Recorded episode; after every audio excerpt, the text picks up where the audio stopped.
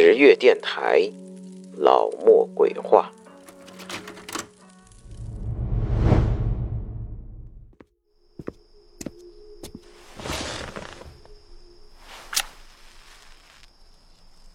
欢迎来到老莫鬼话，我是老莫。这次，老莫要给大家讲的故事的名字叫做《深夜剧本杀》。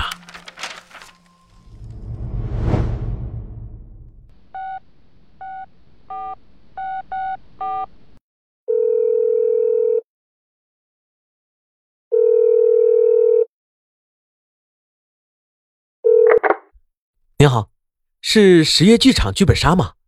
呃，请问您这边现在还营业呢吗？营业的。啊，呃，太好了，我们打了好多电话，都告诉我们因为疫情原因暂时停业了。呃，我们两个人可以帮我们拼下场吗？不用，你们直接来就好，刚好缺两个人，可以组六人本。是吗？那真是太巧了，我们现在就过去。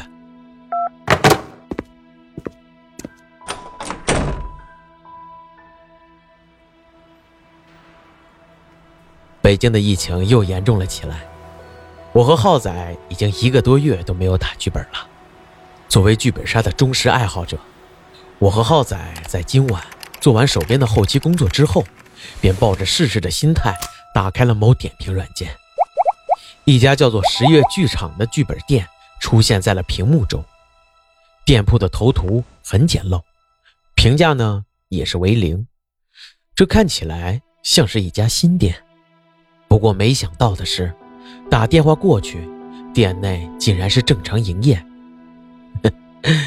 管不了那么多了，这心中想打本的心情早就已经按捺不住了。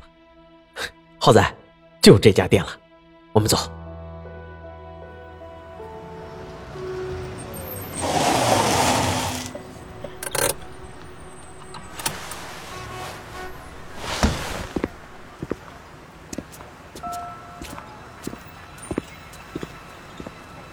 这样，我和浩仔按照导航七拐八拐的来到了一栋写字楼面前。正要从大门进去，忽然发现门被锁住了。于是我连忙给老板打了一通电话：“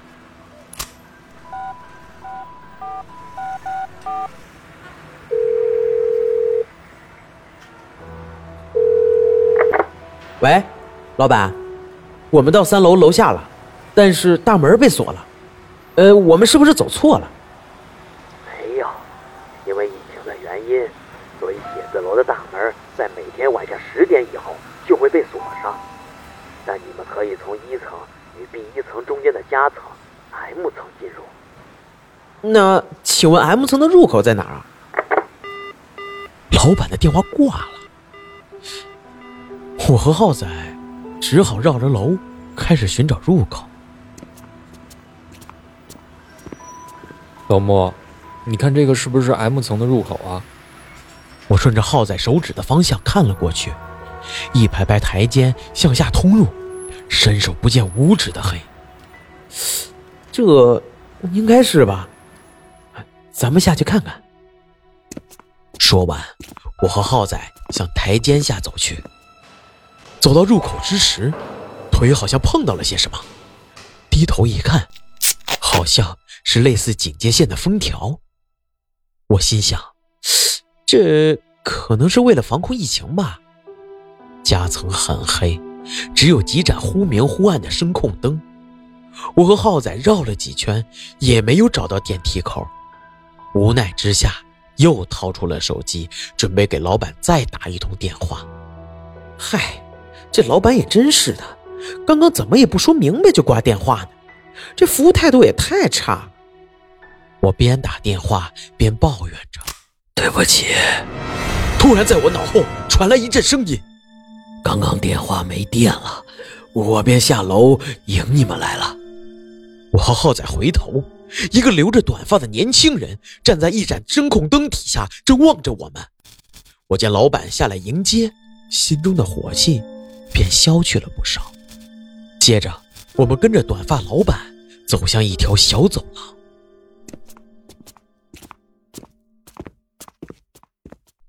正当我准备和老板闲聊几句时，猛然间我意识到了一些问题。我们现在走的方向之前确实没有走过，但是，但是为什么老板能在刚才那个地方出现？如果他是在我们进入 M 层之后才下来迎接我们的话，那我们一定能打个照面呀。就算没有，也应该可以在如此寂静的夹层中听到一些动静。如果他是在我们进入之前就下来，那他应该在那个角落待了一段时间。并且一直没有发出声音，所以他头上的声控灯才一直没有亮啊。这是为什么呢？电梯的到来打断了我的思绪，没来得及细想，我便和浩仔还有老板一同进入了电梯。电梯门似乎有些问题，关得很慢。就在即将关闭的时候，浩仔突然用肩膀顶了一下我。哎，老莫，你看旁边那大爷。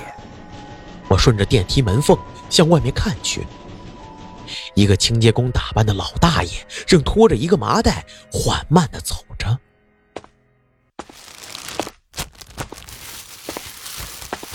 哦，那是老吴，他每天晚上都会过来收一收垃圾。听了老板的解释。我们也就没有细想，剧本店就在二层，所以我们很快就到。出了电梯门，我们听到了一阵古筝的声音。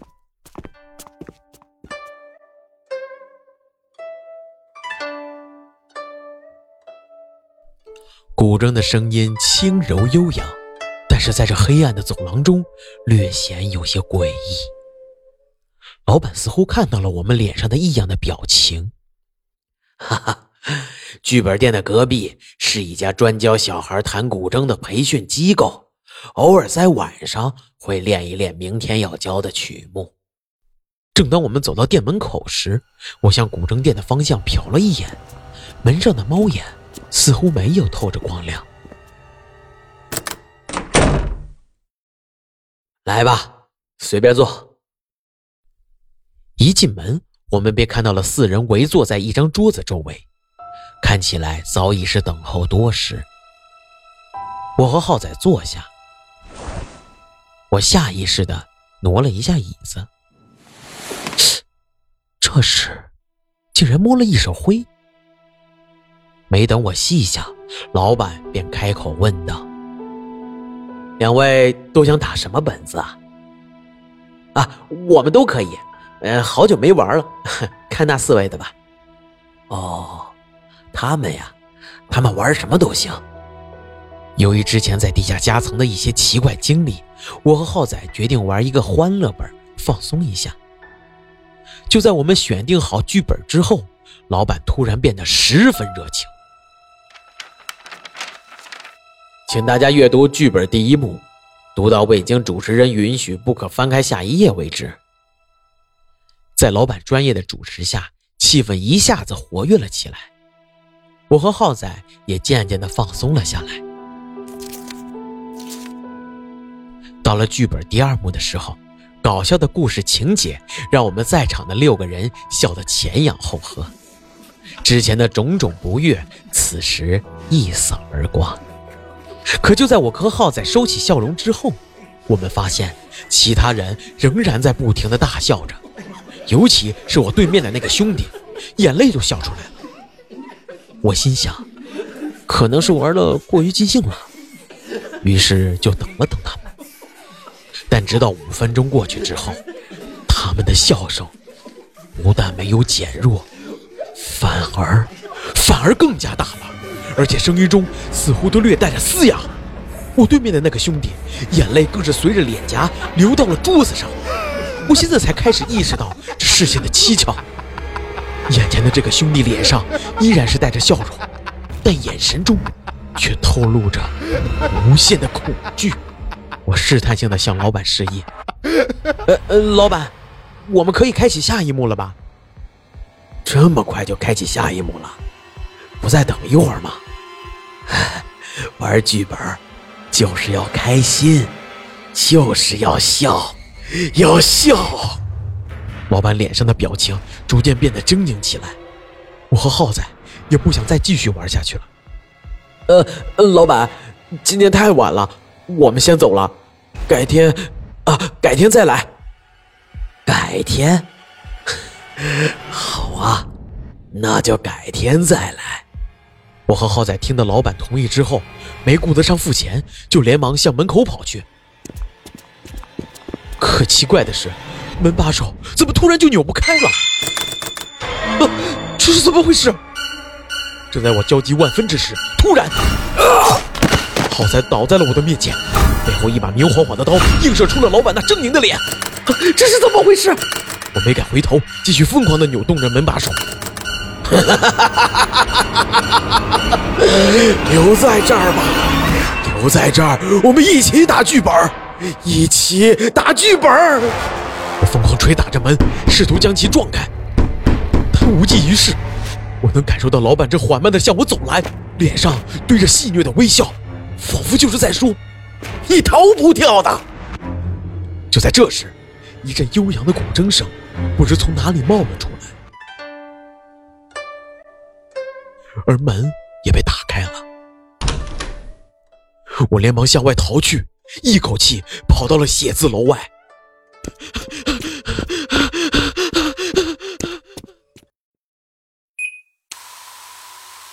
十月播报：今日要闻，位于北京市通州区运河旁一封锁写字楼内，发现一具无名男尸。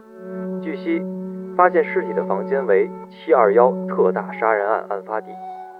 七二幺特大杀人案为一名剧本杀主持人因玩家不愿等待拼场，将四名玩家残忍杀害。见义勇为的隔壁古筝店店主也未能幸免。该犯罪嫌疑人将受害者碎尸放入垃圾袋中丢弃。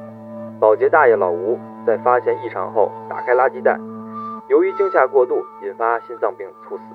后该嫌疑人自杀于剧本店中，大楼因此封锁。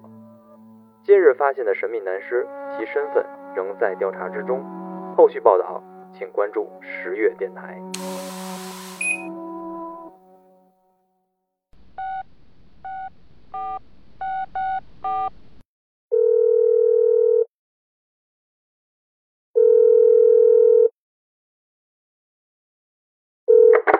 您好，是十月剧本杀吗？请问您这边现在还营业吗？营业的。太好了，我们打了好多电话，都告诉我们因为疫情原因暂时停业了。我们两个人可以帮我们替下场吗？不用，你们直接来就好。刚好缺两个人，可以组七人本。是吗？那真是太巧了。我们现在就过去。好